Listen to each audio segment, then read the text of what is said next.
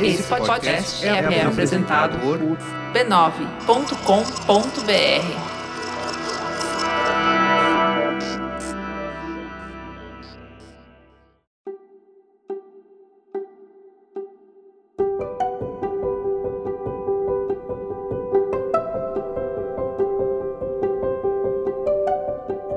Eu lhe dou as boas-vindas ao autoconsciente. Enfim, um podcast que entende você para você se entender melhor. Eu sou Regina Gianetti, praticante de mindfulness, em essência alguém como você, apenas um ser humano em busca de felicidade e paz interior. Eu faço esse podcast para compartilhar reflexões e ações para uma vida com mais autoconsciência para que a gente possa crescer com os momentos desafiadores da vida. A minha intenção é que ao terminar um episódio, você se sinta melhor do que quando começou. E se você é novo por aqui, se esta é a primeira vez que você escuta o autoconsciente, eu te convido a escutar também o episódio zero, em que eu apresento o projeto desse podcast. O autoconsciente é serial os episódios têm uma sequência em que os temas vão se aprofundando. Eu te convido também a me acompanhar no Instagram, onde eu interajo com os ouvintes e posto referências dos episódios, para você poder ir ainda mais fundo. Me encontre como regina.gianete ou você mais centrado. E se gostar do que vai ouvir aqui, compartilhe com os amigos, nas redes sociais, nos grupos de WhatsApp. O que faz bem para você pode fazer para muito mais gente.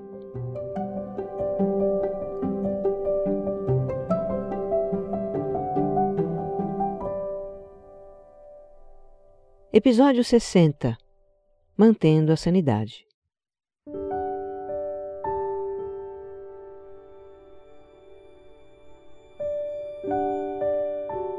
Sanidade a qualidade do que é são Normalidade física e psíquica.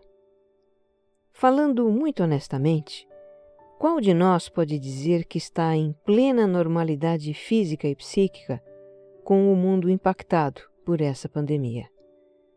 Não tem como não falar desse assunto, né?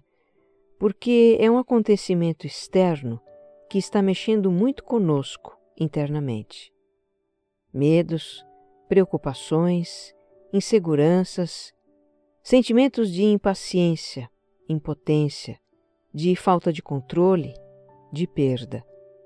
Dificuldades de convivência, autocobrança, conflitos conosco mesmos. Tem muita coisa acontecendo dentro da gente. A situação de ficar em casa contribui muito para isso também. Com as nossas saídas temporariamente suspensas para encontrar os amigos, para lazer, atividade física, balada, a gente não tem mais as habituais válvulas de escape para as tensões da vida. Não temos mais o providencial recurso de sair para nos distrair, nos divertir, para esparecer, para esquecer os nossos problemas. E se a gente entender a casa de uma forma simbólica, como uma metáfora do nosso mundo interior, Ficar em casa nos faz olhar para dentro, para nós mesmos, e ter que administrar os nossos incômodos. Não tem para onde ir. É, não é uma situação banal. Manter a nossa sanidade é a tarefa que se apresenta agora, e isso implica reconhecer, acolher e lidar com o que quer que seja que encontremos nesta nossa casa interior a mobília emocional, os velhos cantinhos empoeirados que não gostamos de olhar. Como já fiz algumas vezes, eu trago aqui situações que ouvintes compartilharam nos meus perfis no Instagram. Para este episódio, eu chamei as pessoas a falar do que está sendo um desafio para sua sanidade e do que elas estão fazendo para mantê-la. O meu convite para você é que escute essas situações como vozes que poderiam estar vindo do seu interior. Porque elas falam de sentimentos comuns a todos nós, enquanto seres humanos. Que a gente então se permita reconhecer como legítimos os nossos sentimentos, sejam quais forem. Que isso nos faça lembrar da nossa humanidade compartilhada e nos motive a fazer algo por nós, e quem sabe também fazer uns pelos outros, em nome da nossa sanidade.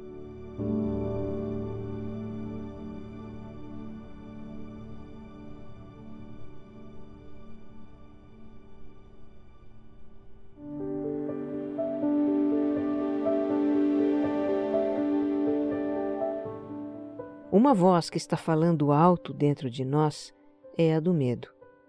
Pessoas contam do medo de pegar o vírus, de passá-lo para alguém, medo que a doença se espalhe na sua cidade, onde o sistema de saúde pública é precário, medo de adoecer e precisar ir a um hospital, de usar o transporte público, de levar um objeto infectado para casa.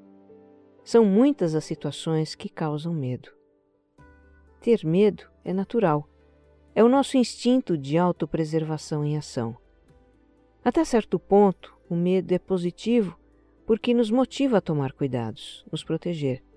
Só não é positivo alimentar demasiadamente o medo com os nossos pensamentos, porque isso nos paralisa, nos assombra, prejudica o nosso senso de realidade. A Covid-19 surgiu de forma muito repentina e recente na nossa vida. Pouco se sabe ainda sobre essa doença, e isso amplia a percepção da ameaça que ela representa. O nosso foco está totalmente nela agora, que sobressai a todo o resto. Mas ampliando o foco para uma realidade mais ampla, a gente se lembra que a doença, a dor e a morte são e serão sempre uma possibilidade. Nós nunca tivemos e nunca poderemos ter absoluta certeza de abrir os olhos na manhã seguinte. Nunca tivemos, nem poderemos ter, a certeza de voltar para casa no final do dia. Nunca tivemos, nem poderemos ter, a certeza de comemorar o nosso próximo aniversário. E por quê? Porque a vulnerabilidade e a finitude do corpo físico são fatos da vida. São certezas que estão implícitas e que, mesmo assim, nunca nos impediram de tocar a vida, de fazer planos, de ter bons momentos, alegria, conquistas, desejos. Se antes da pandemia a gente não ficava o tempo todo pensando em fatalidades, também não precisamos alimentar esses pensamentos agora. É verdade que fatalidades acabam passando pela cabeça porque a doença é o assunto do momento, mobiliza o mundo inteiro. Está se falando muito nisso e a coisa toma uma proporção gigante. E para não perder o costume, não é? Tem aquele nosso velho viés de negatividade que amplia a percepção de tudo que é negativo. Mas contrair a Covid não é uma sentença, é apenas uma possibilidade que, em grande medida, depende das nossas atitudes. Sabemos os cuidados que precisamos ter para não nos expor ao vírus, nem expor as outras pessoas, não é? Seguir as recomendações das autoridades de saúde, nos proteger com o distanciamento social, ter os cuidados de higiene para evitar a contaminação. Então, vamos colocar o nosso foco na saúde, e na vida, e deixar o restante a cargo do destino, do divino, do universo, como sempre deixamos. É isso que a arroba Bruninha Eugênia está fazendo. Ela é médica residente de pediatria, portanto trabalha onde o vírus mais circula, um hospital. E ela conta: Toda vez que saio de casa, procuro não pensar em como vai ser o meu dia. Eu só abençoo o meu dia. Quando chego em casa, preciso descarregar energia. Faço exercício, medito e me aconchego com a minha cachorrinha, que só tem amor para me dar. Os dias estão sendo difíceis, mas a certeza de que tudo isso vai passar faz a gente sobreviver. Então, quando surgir a emoção do medo, ou quando a sua mente estiver alimentando pensamentos que provocam o medo, feche os olhos, respire mais profundamente e sinta a respiração. Sinta o ar entrando e saindo pelas narinas. Não se apegue nem julgue os pensamentos que surgirem. Apenas deixe-os ir sentindo a respiração. Nos instantes em que sentimos a respiração, os pensamentos se dissolvem, e se eles se dissolvem, não pegam impulso. Faça isso quantas vezes quiser. Você também pode fazer esse mesmo exercício quando estiver sentindo ansiedade. Naqueles momentos em que o coração dispara, a respiração fica curta, dá um aperto no peito ou no estômago, às vezes também suor e tremores. Antes que eu me esqueça, tem uma variação desse exercício no episódio 13. O título é SOS Estresse Ansiedade. É uma meditação guiada para esses momentos. A ansiedade está muito ligada a pensamentos sobre o que pode acontecer.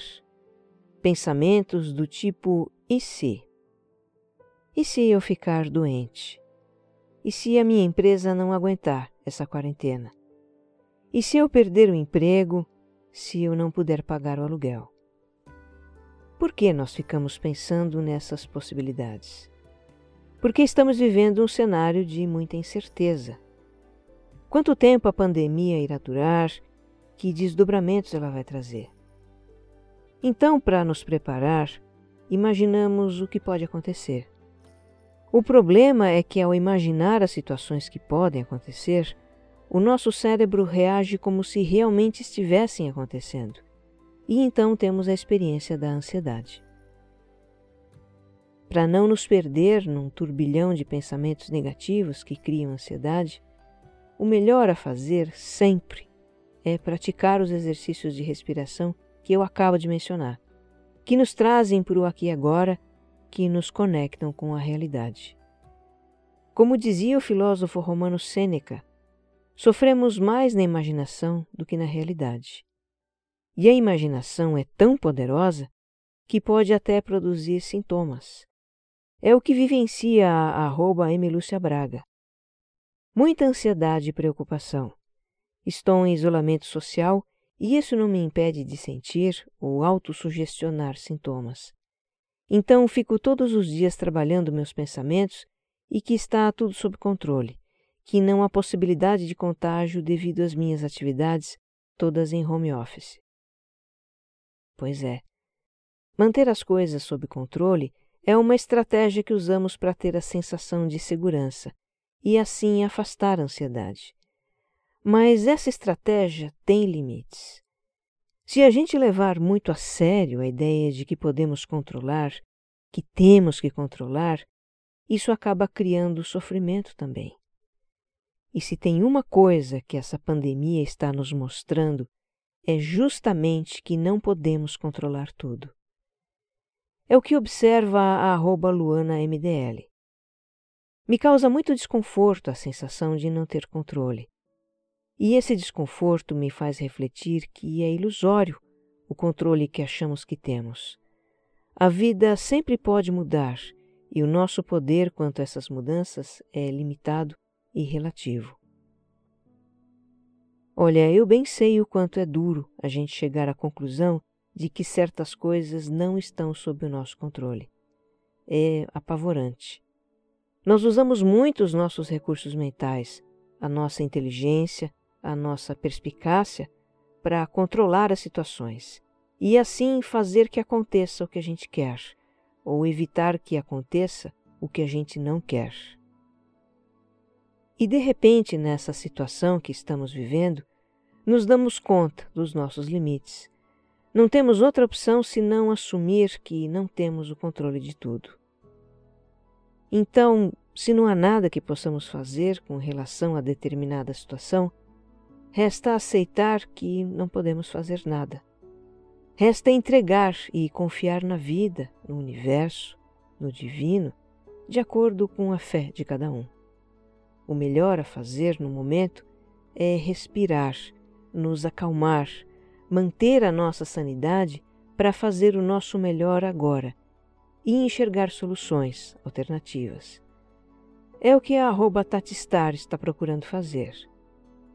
Sou cabeleireira e, como o salão em que trabalho está fechado, não está entrando dinheiro. Procuro não pensar nos boletos que irão se acumular. Eu estou focando em cursos gratuitos na minha área.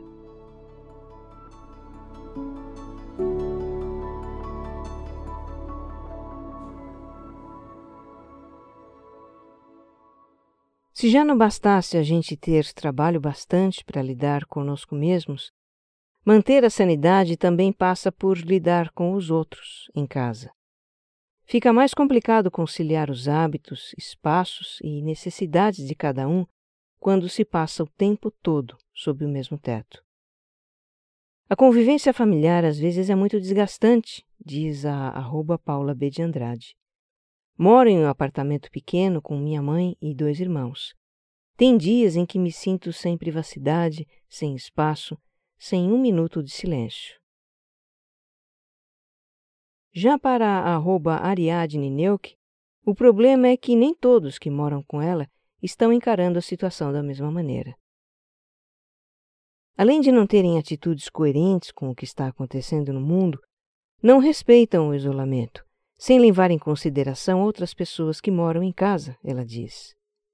É uma situação delicada mesmo essa, que provavelmente causa muita aflição.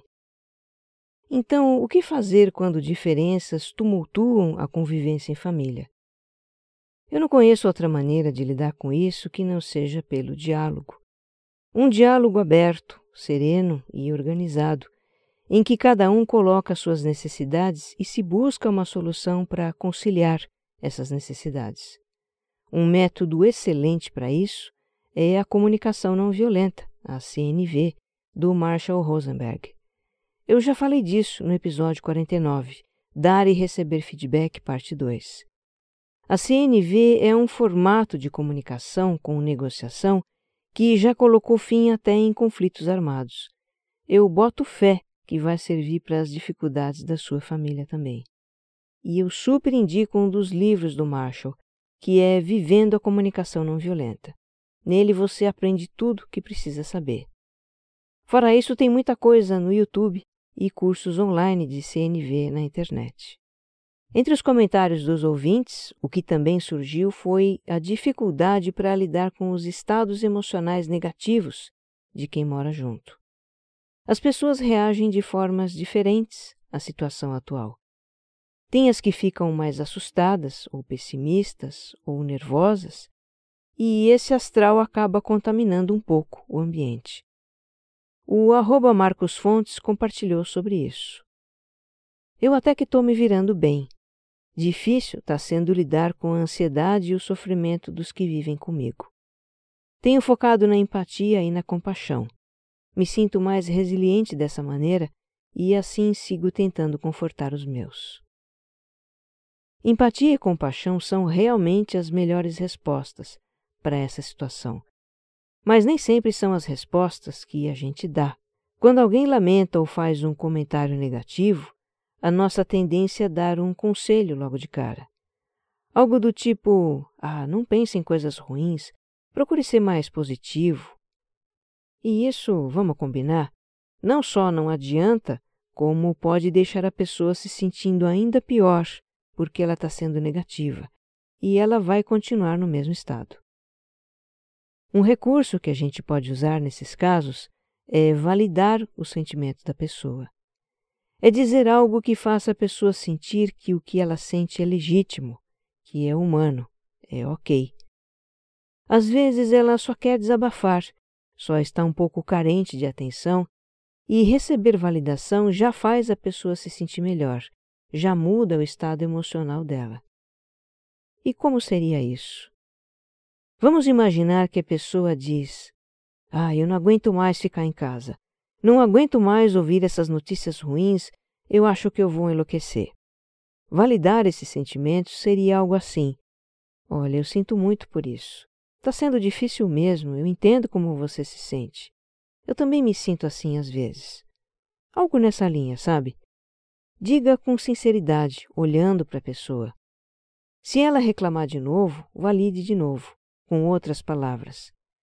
Você pode talvez perguntar: tem algo que eu possa fazer por você? Ou, se você sente que ela está meio perdida, pode, quem sabe, dizer algo que você faz para se sentir melhor. E para encerrar essa parte do relacionamento com o outro, tem uma outra situação muito comum que é a preocupação com os parentes que resistem a se proteger da pandemia. É o caso da arroba RJ, que conta assim. Meu pai tem mais de 60 anos, é cardiopata, tem pressão alta e precisa sair para trabalhar no mercadinho. Ele vai de ônibus.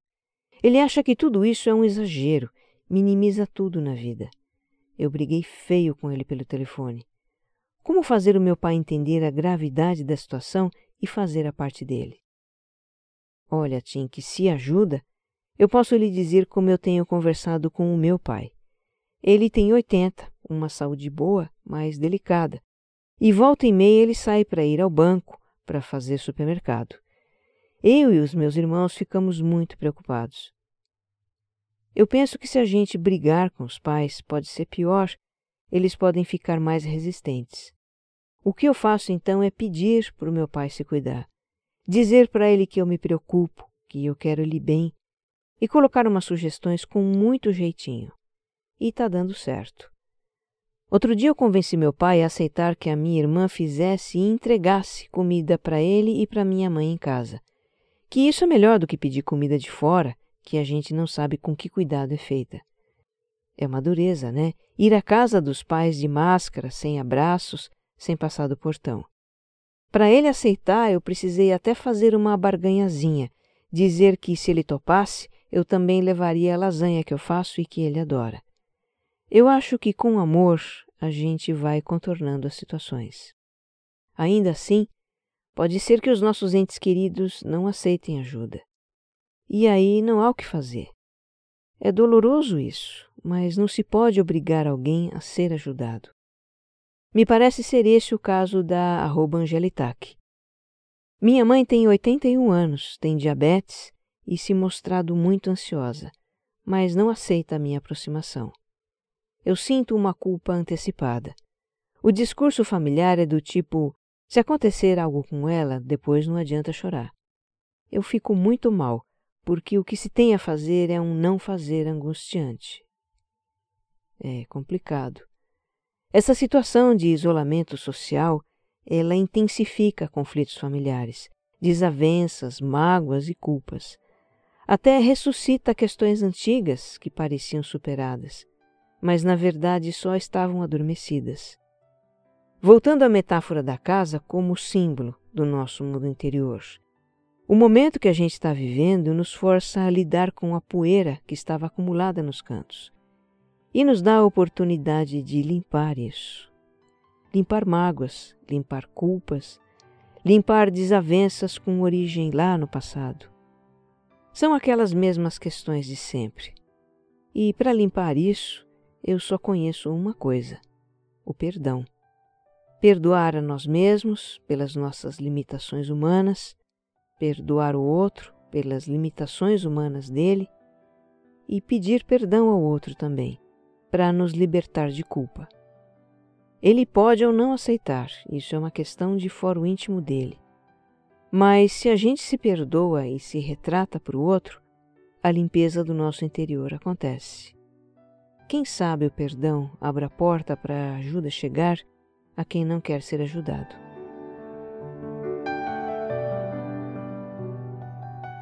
E já que falamos em culpa, aproveitando esse gancho, algo que está desafiando a nossa sanidade é a autocobrança. E está desafiando muito. Escuta aqui nestes depoimentos se algo soa familiar para você arroba Ana Carolina Duarte.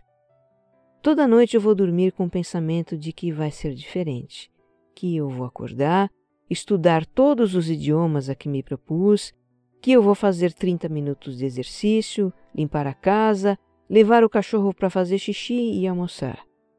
Mas quando eu dou por mim, eu vejo que fiz absolutamente nada. Minha rotina era muito intensa, mas o meu segmento não permite home office. De repente, essa rotina foi tirada de mim por 60 dias e eu me perdi. está sendo desafiador me sentir inútil. Arroba. Vejo pessoas equilibrando suas vidas e eu só durmo 12 horas por dia. Os meus dias não rendem. Arroba Mercialuna07. Sinto ansiedade e frustração por não conseguir aproveitar a reclusão social como deveria. Ora me deprimo, ora desconto na comida e depois fico angustiada. Infelizmente, a reclusão está fazendo um embaraço nos meus sentimentos. Arroba Letícia Bibi. Está sendo impossível manter a sanidade nesse momento. Pesa muito a autocobrança de que temos que ser produtivos nesse período, temos que nos exercitar, temos que aprender uma língua, temos que dar conta. É fato que muitos de nós estão sobrecarregados nessa situação de ficar em casa. Filhos sem escola, sem poder sair para brincar, entediados e demandando muita atenção, trabalho em home office, muitas tarefas domésticas justamente porque está todo mundo em casa e porque não dá para terceirizar a faxina, o cuidado com a roupa e que tais. E bote nessa conta também todas as questões que exploramos nesse episódio, as questões emocionais que também nos sobrecarregam. Não é mole, né? E a gente ainda se cobra por não estar aproveitando a quarentena como deveria? Defina esse deveria. Se cobra por não estar aprendendo idiomas, não estar lendo sei lá que livros, cozinhando sei lá que pratos? Se cobra por não estar sendo útil, produtivo, porque a casa está bagunçada e a casa interior remexida? Vamos parar com autocobranças, né? Por favor. Nós estamos vivendo uma situação de excepcionalidade.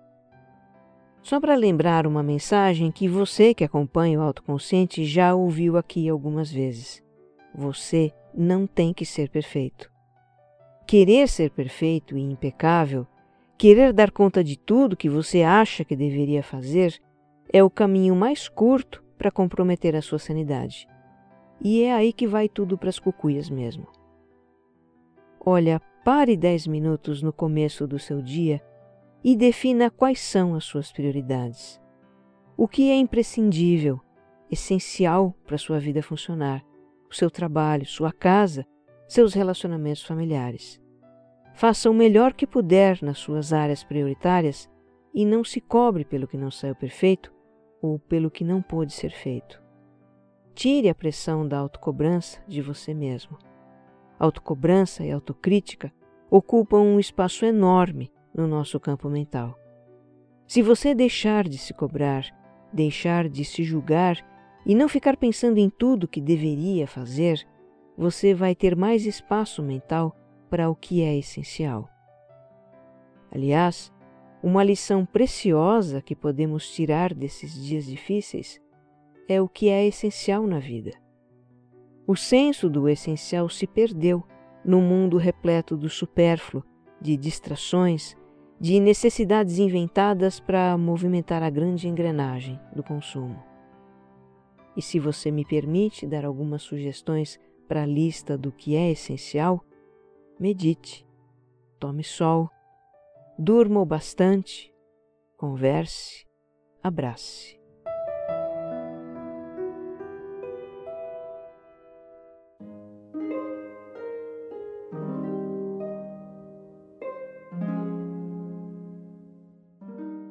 Eu compartilho agora com você um pedacinho de um dos textos mais lindos que eu já li, que foi escrito por um americano chamado Jeff Foster, um astrofísico que passou por experiências muito dolorosas com doença e depressão, e hoje fala sobre o caminho espiritual através da aceitação.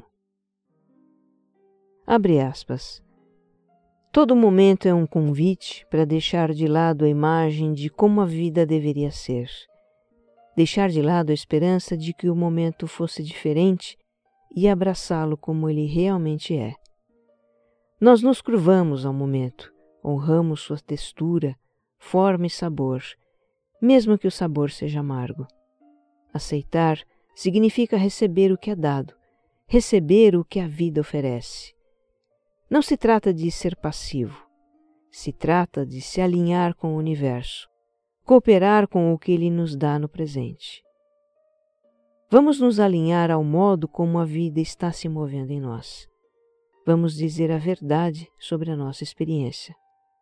Isso não é masoquismo, nem desistir da possibilidade de mudança, mas antes uma cooperação com energias dadas, não sendo uma vítima do momento, mas um explorador disposto. Na minha experiência, quando você finalmente diz sim à maneira como as coisas realmente são, sim às ondas se movendo em você, sim ao seu medo e tristeza, sim às suas dúvidas, então grandes mudanças se tornam possíveis. Você está limpo de novo. Você é inteiro. Algo novo agora pode emergir do terreno fértil, nutrido com a sua atenção amorosa, a sua presença. Às vezes, você precisa parar de pressionar por mudanças e se deixar levar pelo mistério dos momentos para que as mudanças reais comecem. Fecha aspas. Parece utopia? Não é. De repente, o momento difícil e incerto que se apresenta com toda a sua força não nos dá outra opção senão a da aceitação. E ela nos revela uma grande mudança. Há mudanças interiores acontecendo. Uma mudança aconteceu para o arroba Veras Álvaro. Ele compartilhou. Ontem mesmo o túnel inteiro desabou sobre mim, quando já me aproximava da luz que consegui enxergar. Um negócio importante foi cancelado depois que grande parte das etapas burocráticas já tinha sido vencida. Tive um momento de catarse. Botei para fora à minha maneira, com poesia, aquilo que sufocava o meu peito. Depois eu e minha noiva tivemos uma das conversas mais lindas da minha vida. E naquele momento senti gratidão pela coragem de despir a minha alma completamente para ela revelar toda a minha natureza frágil e imperfeita. Sim, há mudanças interiores acontecendo. Que você esteja bem. Um abraço.